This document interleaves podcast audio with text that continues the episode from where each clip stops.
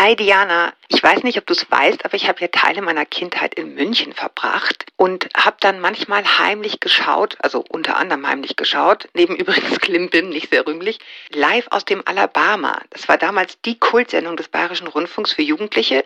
Die hat unter anderem moderiert mein heutiger Gast Amelie Fried.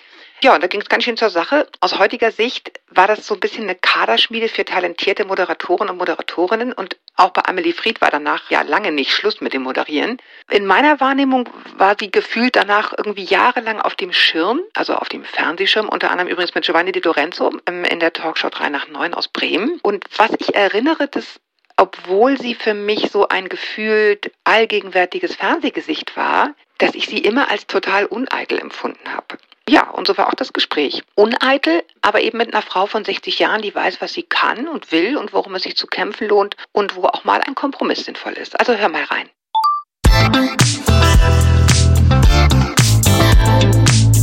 Willkommen zu einer neuen Folge von Meno an mich. Denn dieser Podcast ist für euch, liebe gereifte und interessierte Frauen dieses Landes.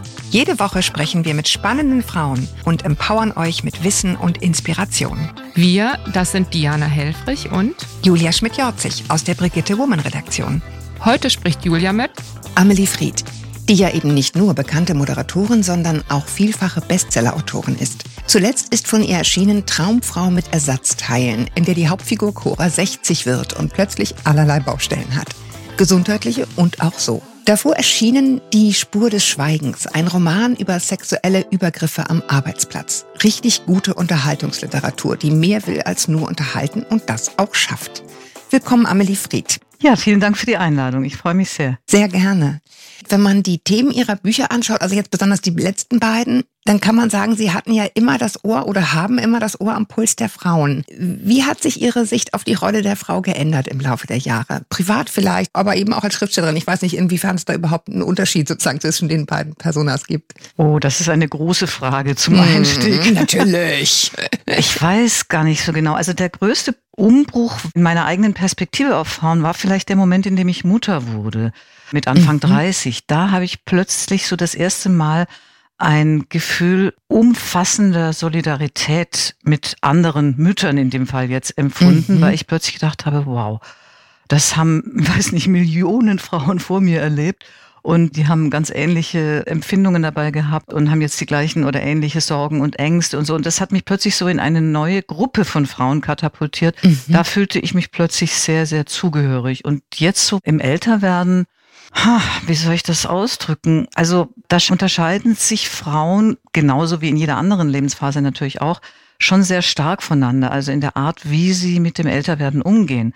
Ich habe so das Gefühl, mhm. manche resignieren, andere kämpfen erbittert gegen etwas an, was man eigentlich nicht aufhalten kann, jedenfalls nicht wirklich nachhaltig. Und die Dritten, und ich versuche zu diesen Dritten zu gehören, das gelingt mir auch nicht immer, versuchen sich einfach mit dem, ja, mit dem zu arrangieren, was eben ist und daraus das Beste zu machen. Ja, mm. so nehme ich das jetzt im Moment irgendwie wahr. Ja, kann ich total nachvollziehen. Ich, ich erinnere mich noch, dass ich so einen Satz hatte, als mein erster Sohn geboren war. Das meinen die alle. also so dieses ganze Ausmaß an Verantwortung, an ja dieser Einschnitt ins Leben. Das kann ich, mhm. kann, konnte ich sehr nachvollziehen, wie Sie das gerade sagten. Mhm.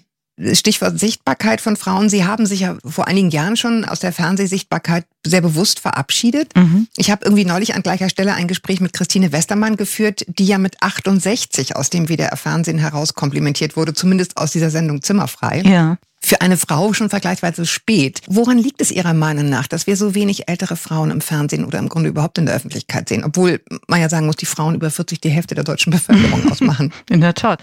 Also ich denke, das hat beim Fernsehen ganz einfach den Grund, dass nach wie vor die allermeisten Entscheider männlich sind und die sehen halt lieber junge Frauen und gehen davon aus, dass auch das Publikum lieber junge Frauen sieht.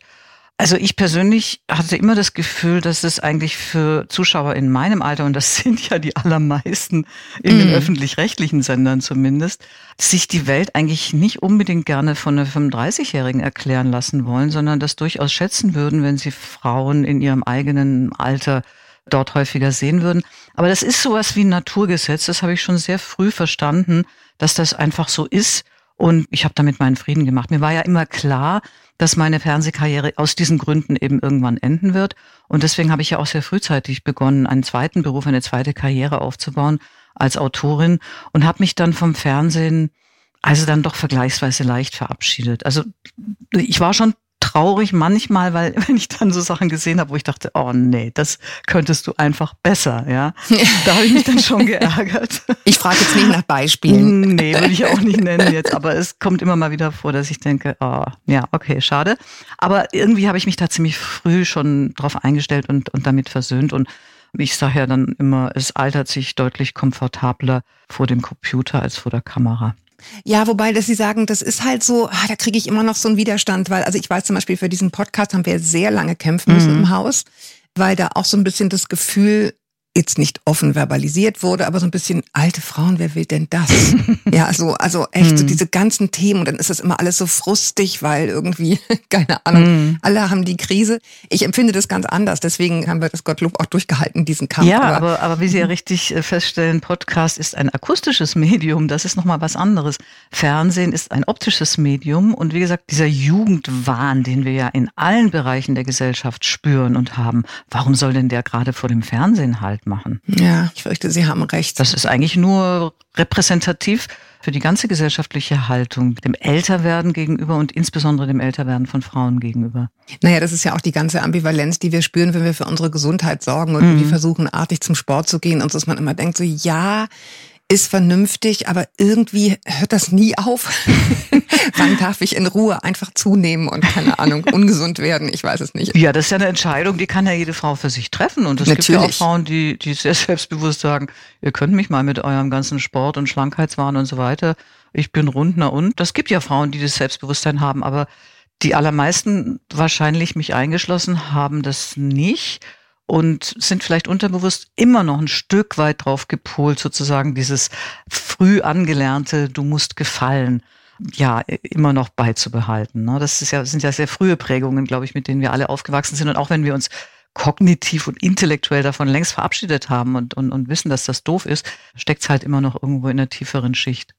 Ja, und das ist wirklich so ein kleiner Schlenker zu Ihrem Buch. Ich habe dieses Traum von mit Ersatzteil, da habe ich richtig gemerkt, wie mich das total entspannt hat beim Lesen, weil, also im besten Sinne, weil mhm. diese Cora ja auch, also eine kluge Frau ist, aber auch denkt, das ist mir jetzt einfach Schnurz. Ich habe jetzt darauf Lust, ich mache es jetzt einfach, was sie so wahnsinnig einem so sehr nah bringt. Ne? Man, mhm. So dieses Gefühl von, ja, ist schön, wenn man ein bisschen auf sich achtet, aber ehrlich gesagt, wenn es jetzt einfach einen leckeren Schweinsbraten gibt, dann her damit. Das fand ich wirklich sehr erwärmend. Ja, ja, in dieser Figur steckt schon auch eine ganze Menge irgendwie von mir. Also diese Unlust eben darauf, all diese Dinge zu erfüllen, die andere von einem erwarten, die empfinde finde ich auch. Bei dieser Traumfrau Cora ist noch die besondere Erschwernis, dass die eben eine sehr, sehr attraktive Frau immer war und in ihrer Jugend eben besonders dafür gefeiert wurde, dass sie eben auch so toll aussieht. Und ich glaube, für solche Frauen ist das Älterwerden vielleicht fast noch schwieriger als für, sagen wir mal, Frauen, die so einfach normal aussehen. Ja, und zu denen zähle ich ja. mich auch. Ich bin ja nie so eine besondere Superschönheit gewesen. Deswegen habe ich natürlich auch immer Wert drauf gelegt, was für den Inhalt meines Kopfes zu tun und nicht nur für die Frisur drauf. Wollte ich gerade sagen, ich glaube, das Add-on ist es. Ne? Also ich glaube, jetzt macht es sich schon sehr bezahlt, auch was für die Birne getan zu haben. Weil wenn mhm. es immer nur ums Außen gegangen wäre, dann wird es halt jetzt wirklich frustig. Ne? Ganz genau, ja. ja. Sie haben gesagt, ich habe mich im Grunde leichten Herzens dann irgendwie vom Fernsehen auch verabschiedet, Klammer auf, weil ich mich auch gut vorbereitet habe und sehr bewusst ein zweites Standbein mhm. aufgebaut habe. Gibt es so andere Dinge, von denen Sie gut Abschied nehmen konnten? Und was kam Gutes und Neues dazu in dieser Zeit? Also ich bin an sich nicht so super gut im Abschied nehmen. Also ich bin wahnsinnig wehmütig, wenn es darum geht, Orte aufzugeben. Ja, also wir mhm. haben ja, mhm. als unsere Kinder aufgewachsen sind, ähm, fast 25 Jahre in einem oberbayerischen Dorf gelebt, in einem oh, Haus mit Garten und so wirklich richtig idyllisch. Also das mit den Geranien an den Fenstern habe ich am Anfang auch probiert. Das habe ich dann nicht durchgehalten. Aber ansonsten war das wirklich alles wie aus dem Bilderbuch. Und als wir dann vor sieben Jahren da weggegangen sind und in die Stadt gezogen sind, was natürlich auch ganz toll ist, weil unsere Kinder halt aus dem Haus in ihre eigenen Leben leben und so. Ich bin heute noch wehmütig, wenn ich an diese Zeit zurückdenke und manchmal fahren meine Tochter und ich noch raus in diesen Ort und stellen uns und vor das Haus und weinen ein bisschen, weil wir beide da so total sentimental sind. Also da zum Beispiel bin ich gar nicht gut im Loslassen. Ja. Ich gucke manchmal wirklich wehmütig zurück, aber ich bemühe mich dann wirklich den Blick auch wieder in die Gegenwart und in die Zukunft zu richten. Aber da bin ich gar nicht so gut. Ja, ja, in diesen, ja, das, ja, zumal die Orte ja eben auch nicht nur Orte sind, sondern es ist ja bei ja, Ihrem Fall auch, wie Sie sagen, ganz offensichtlich verbunden gewesen mit dieser Lebensphase genau, des genau. Aufbaus, ne? Ja, ja. Des Mehrwerdens und, keine mhm. Ahnung, Kinder in die Welt setzen. Das ist halt eine besonders schöne Phase in meinem Leben gewesen, aber einfach alles so, wie ich es mir gewünscht habe. Eine Familie, ein Beruf, alles konnte ich irgendwie vereinbaren, das Ganze in einer wunderschönen Umgebung und es war einfach, also perfekt, nichts ist perfekt im Leben, aber es war nahe an, an perfekt. Mhm. Und in der Tat, da ist man dann, wenn man zurückblickt, doch manchmal ein bisschen wehmütig die Zeit dazwischen, also wenn dann die Kinder älter werden, mal mindestens vielleicht einige auch schon aus dem Haus sind und dann diese wechselvollen Jahre der Wechseljahre kommen, wie, wie haben Sie das erlebt? Erinnern Sie sich noch dran? Wissen Sie, wie es sich angefühlt hat? Was war da schwer und was gut? Was haben Sie daraus mitgenommen? Das ist ja eine Phase, in der die Kinder älter werden und man schon eine Ahnung dieses Abschiedes bekommt, der einem bevorsteht. Und auch da habe ich versucht, mich sehr bewusst darauf vorzubereiten. Was mir natürlich wieder leichter gefallen ist, weil ich ja einen Beruf hatte, einen, den ich auch sehr gerne ausübe und ausgeübt habe. Und ich wusste, wenn die Kinder weg sind, ich falle nicht in dieses Loch, in das möglicherweise Frauen fallen, die wirklich ihr gesamtes Leben und ihre ganze Energie auf die Kinder mhm. konzentriert haben. Also das war mir immer total wichtig.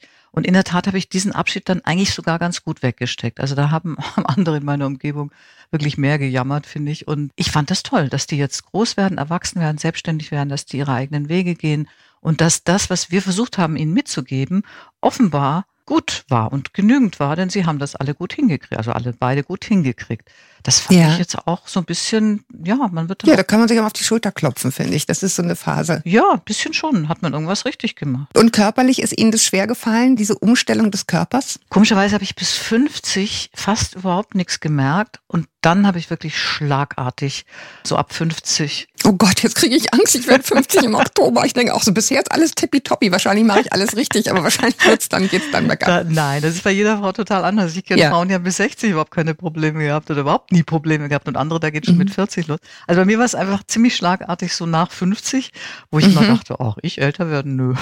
ich ja, genau. Und dann war es ziemlich eindeutig und ziemlich heftig und die Zipperlines haben dann doch überhand genommen. Also das, das habe ich als, als sehr, äh, wie soll ich sagen, frustrierend empfunden, weil ich dachte, ich könnte dem entkommen, aber nein, man kann ihm nicht entkommen, also die meisten jedenfalls nicht. Ja, ja, es ist ja witzig, Diana Helfrich, mit der ich mich abwechsle bei diesem Podcast, die hat ja ein Buch schon vor einigen Jahren zu dem Thema geschrieben, das mhm. den großartigen Titel hat, ich dachte, ich krieg das nicht. Genau, genau so ging es mir auch. Und das trifft es, ja, ja, genau. Man denkt dann immer so, ja Gott, die armen anderen. Genau. Ja, aber irgendein, irgendein Teil davon doch.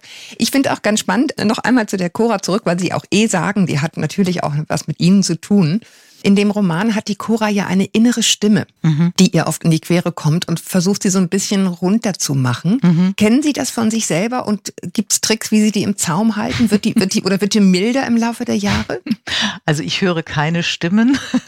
Nein, aber, nicht Stimmen, aber Sie wissen, was Aber ich so dieser innere Dialog, ja. den habe ich natürlich auch gelegentlich und ich habe schon auch eine starke Antreiberin in mir, also auch eine, die mir immer wieder mal so ein bisschen Zunder macht. Was aber gar nicht so schlecht ist, weil also das ist ja auch die einzige Chance, diesen berühmten inneren Schweinehund gelegentlich mal mit einem kräftigen Fußtritt in die Ecke zu befördern und halt doch rauszugehen, auch wenn das Wetter nicht so toll ist und alle diese Dinge. Also das ist so eine Instanz in mir, wahrscheinlich würde man sie über ich nennen und könnte Rückschlüsse auf mein Elternhaus ziehen, warum die bei mir relativ ausgeprägt ist.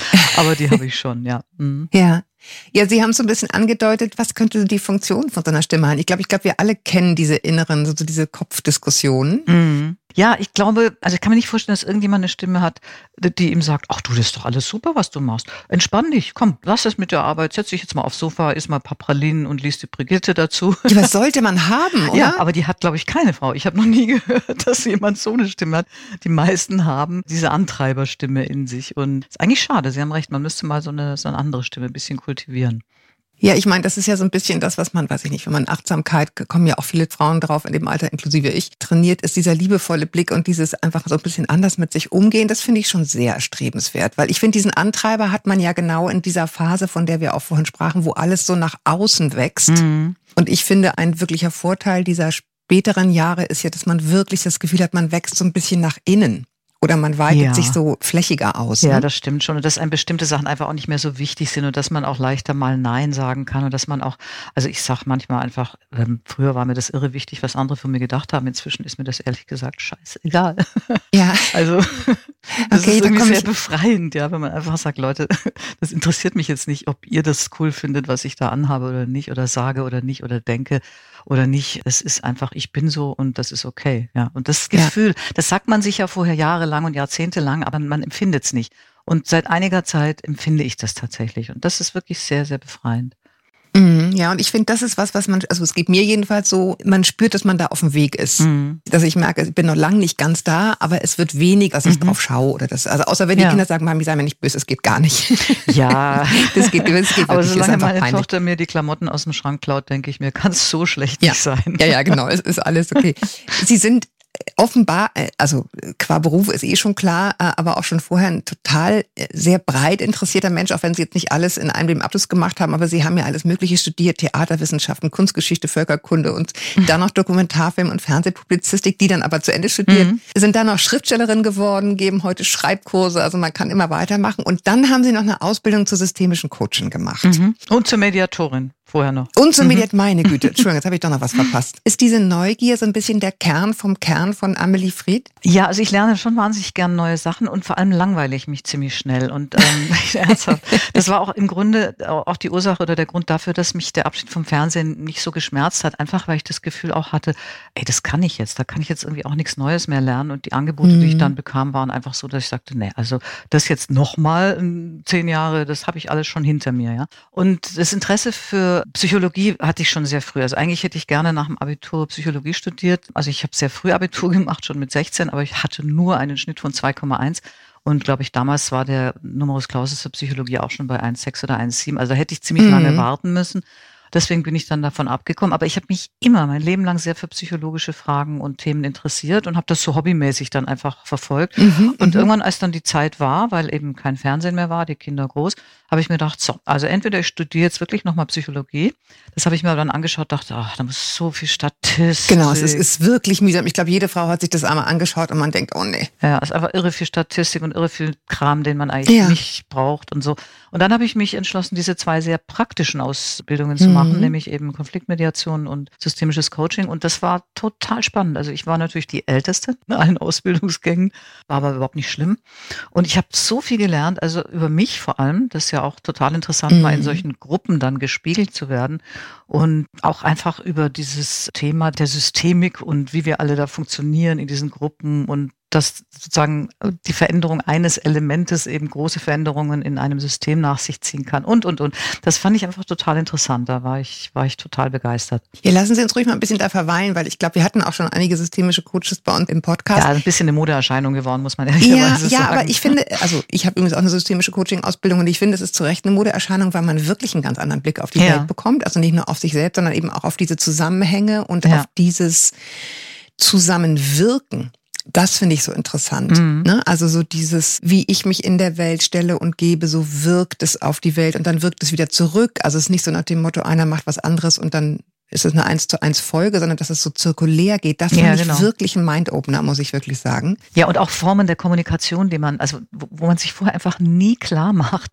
Hör einfach mal zu, ja. Hör dem anderen einfach mal zehn Minuten zu und quatsch nicht dazwischen und weiß nicht schon, was er sagen wird und reagiere nicht schon und widersprich nicht schon. Allein das war für mich schon ein ungeheurer Schritt, weil ich halt in allem sehr schnell bin, auch im widersprechen und mich irgendwie einschalten und so.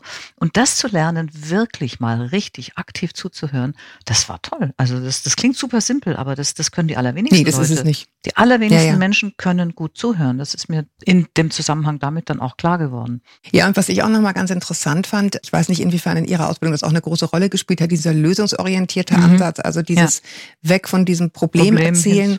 Mhm. Ja, da habe ich auch sehr gemerkt, wie unglaublich deutsch man geprägt ist. Das ist ja so eine Haltung, äh, die aus den USA kommt mhm. und wo das natürlich noch viel leichter verfängt, weil die Leute das gewohnt mhm. sind. Genau. sich nette Sachen zu sagen. Ja, und ich und bin eben auch sehr effizienzgetrieben oder effizienzorientiert und deswegen finde ich das Coaching eben auch so eine tolle Methode, weil es tatsächlich ungeheuer effizient ist. Also ich habe Sitzungen, also Klienten, mit denen habe ich zwei, drei Sitzungen und dann sind die aber sowas von durch mit ihrem Problem, Ja. sind völlig verblüfft und sagen, hätte ich nie gedacht, dass das so schnell geht. Ich dachte, Ja. ich muss mich jetzt auf ein halbes Jahr oder Jahr einstellen. Ja. Und diese Technik, genau wie Sie sagen, des Lösungsorientierten, die ist einfach auch unglaublich effizient.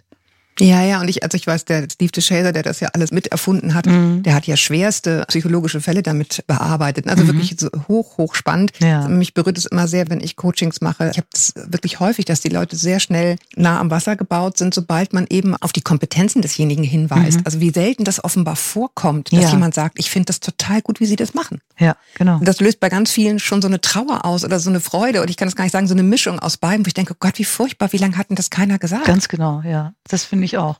Die kleinste Einheit oder das kleinste System, in dem wir leben, ist ja die Partnerschaft. Sie haben ja auch vor einigen Jahren ein, ein Buch mit Ihrem Mann zusammengeschrieben Mhm. über Partnerschaft und Ehe. Wenn ich richtig gerechnet habe, sind Sie jetzt seit 30 Jahren verheiratet? Wir haben 90 geheiratet. Dann sind wir jetzt schon 32 Jahre verheiratet. Ja, so grob. Grob, also ja. ge- gerundet haut's hin. Ja, ja, das okay. Hilft da beim Durchhalten einer solchen Partnerschaft oder beim Leben einer solchen langen Partnerschaft ein gewisses psychologisches Interesse oder was ist das Geheimnis Ihrer Partnerschaft? Also, das erste Geheimnis ist, dass mein Mann wirklich eine engelsgleiche Geduld besitzt, das muss man wirklich sagen, und ungeheuer hartnäckig ist und jemand, der durchhält. Also der ist auch 25 Marathons in seinem Leben gelaufen. Und das sagt ein bisschen was aus über seine Persönlichkeit. Sie Arme. Ich finde, dann fühlt man sich immer gleich so schuldig. Nein, gar nicht. Ich, also ich finde, alle sollten Marathonläufer heiraten, weil da hat man eine gewisse Chance, dass die was durchhalten können, ja. Und Ja. das ist mal wirklich der erste Punkt. Und der zweite ist natürlich diese Binse, ja, das wissen wir ja eigentlich auch alle, dass miteinander reden hilft.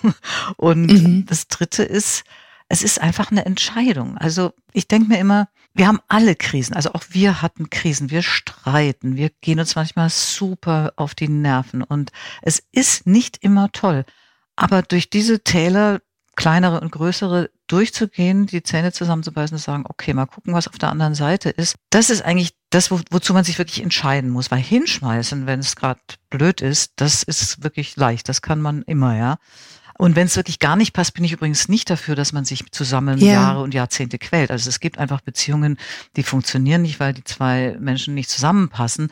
Dann sollen sie um Gottes Himmels Willen in Frieden auseinandergehen und sich nicht weiter quälen. Aber wenn eigentlich eine gute Basis da ist und nur so diese üblichen Ups und Downs uns beschäftigen, dann finde ich, lohnt es sich einfach mal eine Durststrecke durchzustehen. Und man glaubt es nicht, aber oft ist auf der anderen Seite eine Oase. Oh, Ja. das ist ein großes Wort. Also meine Eltern haben sich relativ früh scheiden lassen, als ich ein Kind war und ich kann das nur unterschreiben, was Sie gerade gesagt haben. Da bin ich sehr froh darüber, dass Sie das getan haben, Komma, weil äh, die dann nämlich ihr Leben lang sehr eng befreundet waren. Ja, das ist doch zum Und- Beispiel schön, wenn genau. man das rechtzeitig schafft. ne? Ja, genau. Das glaube ich nämlich, das ist wirklich eine Frage von rechtzeitig, bevor da jetzt so wahnsinnig viele Verletzungen Mhm. dann ins Land gehen oder ins Leben hineinwirken, dass man dann, auch wenn man natürlich bei aller Unterschiedlichkeit, sonst muss man sich ja nicht scheiden lassen, Ja. sich der gewahr ist, aber dann auf so eine andere Ebene kommen kann und man bleibt ja auch Mhm. verbunden. Also ich glaube, Mhm. Gerade wenn man so das erste Mal dieses Wagnis Partnerschaft und Ehe eingegangen ist für eine längere Zeit mit Kindern, dann bleibt man es ja eh. Hm, Und dann ja, durch die Kinder ist- ist man ja nullens wohlens Genau. miteinander verbunden. Ja, und ich glaube, auch da ist es letztendlich, ist so meine Erfahrung aus der Beobachtung von den beiden, ist es auch eine Entscheidung. Mhm. Ja, Erstmal, wie will ich sein? ja, Wie möchte ich sein in dieser Phase der Trennung, die ja immer doof ist, muss man mal klar sagen. ja, klar. Und wie möchte ich auch mit in diesem Umgang sein mit jemandem, mit dem ich eh verbunden bleiben werde? Ja, so ist es. Ja. Also das hat ja neulich in der Ausgabe mit Ursula Nuber, der Paartherapeutin, die Ja. hat das ja so schön formuliert. Welcher Mensch möchte ich sein in, die, in dieser Trennung? Ja, bin Ja. ich der Beleidigte, der irgendwie alles kaputt macht, um sich zu rächen? Oder reiße ich mich zusammen und versuche ein reifer und anständiger Mensch zu sein, der trotz aller Verletzungen irgendwie versucht, das gut hinzukriegen? Ja, das ist tatsächlich Ja. auch eine Entscheidung. Das sehe ich auch so. Ich habe auch das Gefühl, Sie haben sich da direkt am Anfang schon eine große innere Fre Freiheit genommen, weil Sie, ich glaube, Ihren Schwiegereltern direkt bei der Hochzeit gesteckt haben, den Satz, naja, zum Glück kann man sich ja wieder scheiden lassen. Ja, nee, nicht, nicht zum Glück kann man sich scheiden lassen, sondern es war tatsächlich so, dass meine Schwiegereltern, die aus einem völlig anderen Milieu kamen, also konservativ, Ja. katholisch, also die, die haben mich mit einem gewissen Befremden anfangs gesehen. Also die waren sehr Mhm. lieb und, und, und bemüht und alles, aber die haben der Sache irgendwie nicht getraut.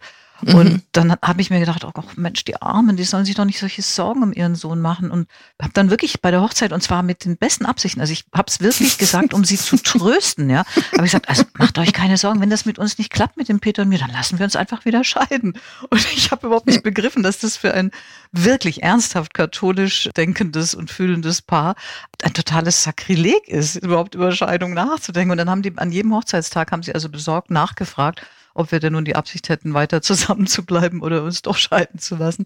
Und es war wirklich sehr lustig, weil unsere Ehe, wie gesagt, jetzt wieder erwarten sehr lang gehalten hat. Also auch was, was mich betrifft, haben die allermeisten Menschen, die mich kennen, gesagt, sag mal, wer soll es denn mit dir aushalten? Du bist ja so kompliziert. Also da waren die Prognosen auch nicht wirklich gut. Und umso lustiger, dass es so lange funktioniert hat. War dann ihr privater Marathon. Ich fand ja auch sehr lustig. Ich glaube, diese Hochzeit ist als Ganzes so ein bisschen schwierig gewesen, sage ich mal, wenn ich das richtig gelesen habe. Und sie haben dann zu jedem Hochzeitstag immer die schlechtesten Lokale der Umgebung aufgesucht, habe ich mir das richtig gemerkt. Genau, weil das Essen bei der Hochzeit wirklich saumäßig war, muss man sagen. Und dann haben wir gedacht, na gut, aber die Ehe funktioniert ja eigentlich ganz gut, während wir im Gegenzug bei sehr vielen sehr schicken, teuren Hochzeitsfesten eingeladen waren mit sehr tollem Essen und nach kürzester Zeit waren die, die Ehen dann oft schon am Ende und haben uns gedacht, Aha. okay, schlechtes Essen ist gut für die Ehe, und seither genau. haben wir diesen Aberglauben, dass wir immer am Hochzeitstag gehen wir zu Mr. Wok oder zu irgendeinem Burgerbrater oder zu irgendeiner Würstchenbude. Und es hat bisher funktioniert. Also wir sind ja, okay, da ganz gut. konsequent. Ich glaube, ich glaube, damit kann ich leben. Das werde ich mir abschauen. Sie haben, Sie haben auch den sehr schönen Satz in diesem Buch. Wir arbeiten seit, damals waren es 20 Jahren, jetzt sind es 32, wie ich gelernt habe, an dem Kompromisspartnerschaft. Das finde ich auch ein ganz, äh, weil es so ein werdendes Momentum hat, ne? Ja, weil ich meine, zu erwarten, dass der andere perfekt ist oder perfekt wird, wenn ich nur lange genug an ihm rumarbeite, das ist ja. natürlich ein großer Irrtum. Und die Einsicht, dass zwei Persönlichkeiten sich nicht fundamental verändern werden, sondern dass sie natürlich einiges an ihrem Verhalten verändern können, sonst würde Coaching ja nicht funktionieren, aber dass sie nicht andere Persönlichkeiten werden und dass man sich damit am besten frühzeitig arrangiert und bestimmte Kompromisse einfach trifft im Leben, weil man sowieso welche treffen muss. Mit, also ganz ja. egal mit wem, es ist ja nie perfekt. Ja, das ist wahr. Viele Frauen, die uns jetzt hören, die so in dieser Lebensmitte auch sind, die sind dann ja nochmal in so einer totalen Selbstfindungsphase oder wollen sich selbst nochmal ausprobieren. Also gerade wenn dann Kinder aus dem Haus gehen oder auch nicht, jedenfalls man spürt, es ist irgendwie nochmal eine Chance. Mhm. Viele haben dann ja das Gefühl, dass der Partner sie da behindert. Also es gibt nochmal einen ziemlichen Peak leider bei mhm. Trennung. Das war ja auch das Thema der letzten oder ja. vorletzten Folge. Wie haben Sie es geschafft, dass Ihr Partner Sie dabei nicht behindert hat? oh, ich habe dem von Anfang an schon eine ziemlich klare Ansage gemacht. Also er wollte ja mich unbedingt heiraten, habe ich gesagt, okay, wir können das tun, aber sei dir bitte darüber im Klaren, mein Beruf ist genauso wichtig wie deine. Kinder sind eine gemeinsame Angelegenheit und vergiss alles, was du über traditionelle Rollenmodelle gelernt hast. Und dann hat er irgendwie kräftig geschluckt und war aber offenbar verliebt genug, den Deal irgendwie ähm, hinzunehmen.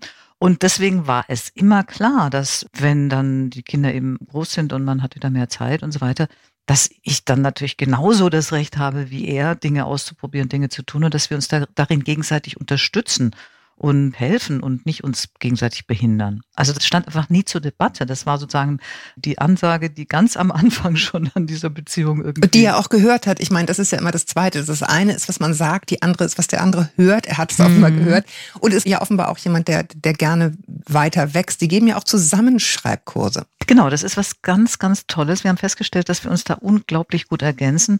Jeder von uns hat bestimmte besondere Stärken beim Schreiben und wir sind ja nun beide Autoren. Mein Mann hat mehr als 100 Drehbücher geschrieben in den letzten 30 Jahren, die verfilmt wurden und jetzt seit einigen Jahren schreibt er eben auch Bücher, Krimis und Jetzt schreibt er gerade so eine dreiteilige autofiktionale Geschichte. Und eine Freundin von uns hat uns irgendwie ziemlich lange so gedrängt, wir sollen doch endlich mal einen Schreibkurs machen. Sie möchte einen Schreibkurs bei uns machen und sie organisiert das auch für uns.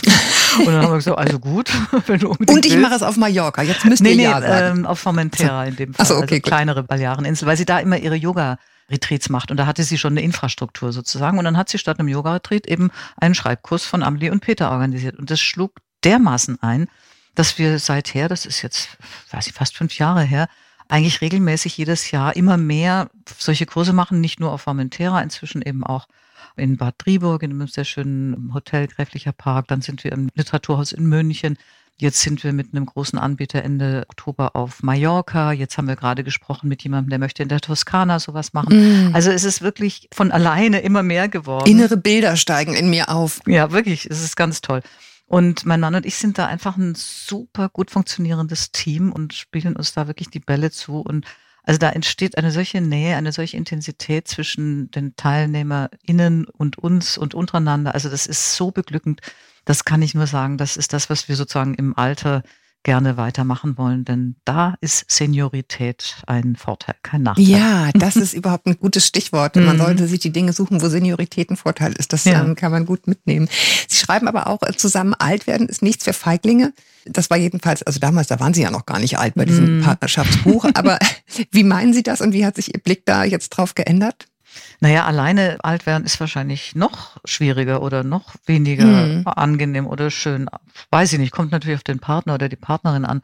Naja, man erlebt natürlich auch das Altern des anderen. Also der wird dann langsamer und der braucht dann für alles länger. Und dann übersieht er irgendwie die Haare, die an seinen Ohren wachsen. Und dann fängt er auf Schnarchen, tut er ja schon, tun die Männer ja schon seit, weiß nicht, 40, mit 40 Ihr Mann wird eine einstweilige Verfügung erwirken, Frau Fried, ist Ihnen jetzt klar. Na ne? gut, aber er sieht natürlich auch mein Altern. Er hat so eine verdammte Gleitsichtbrille, mit der sieht er jede Pore und jedes Härchen und alles.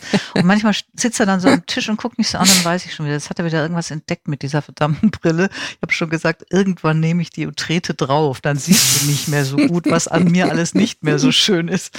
Nein, man muss nachsichtig sein und das Gute ist ja, man altert eben parallel und ja, wenn ich das mal so sagen darf, wenn das Licht aus ist und die Augen zu und man hält sich in den Armen, der Körper fühlt sich gar nicht so anders an wie in der Zeit, in der er jung war. Da ist die Natur irgendwie gnädig. Also optisch ist es manchmal ja eine Veränderung, aber vom Gefühl her eigentlich nicht. Mehr kann nicht kommen. Ich danke Ihnen sehr, Frau Fried. Das ist wirklich so ein schönes Schlusswort. Das will ich jetzt gar nicht mit einer doofen letzten Frage kaputt machen. Ich danke Ihnen sehr, dass Sie sich die Zeit genommen haben, sehr zu Gast gerne. bei uns zu sein der Server wird jetzt zusammenbrechen. Das ist Ihnen klar, ne? Mit Wieso? diesen Schreibkursen. Ach so. Äh, zum einen, weil ich jetzt versuchen werde, drauf zu kommen und zum anderen werden es noch ein paar andere Hörerinnen versuchen und wir haben einige. Aber gut, es freut mich, wenn wir da ein bisschen Werbung für Sie machen konnten. Dankeschön. Ich danke Ihnen sehr fürs Kommen. Ich danke euch, dass ihr uns zugehört habt. Ich freue mich weiterhin, wenn ihr uns so wahnsinnig nett schreibt, wie es bisher tut, nämlich an podcast.brigitte.de. Ihr wisst, der Journalismus hat es nicht leicht derzeit. Deswegen freuen wir uns über Sternchen und Lobhudelei, wo immer es geht. Und bis wir uns wieder hören, ganz viele Grüße aus der Lebensmitte und tschüss, Frau Fried.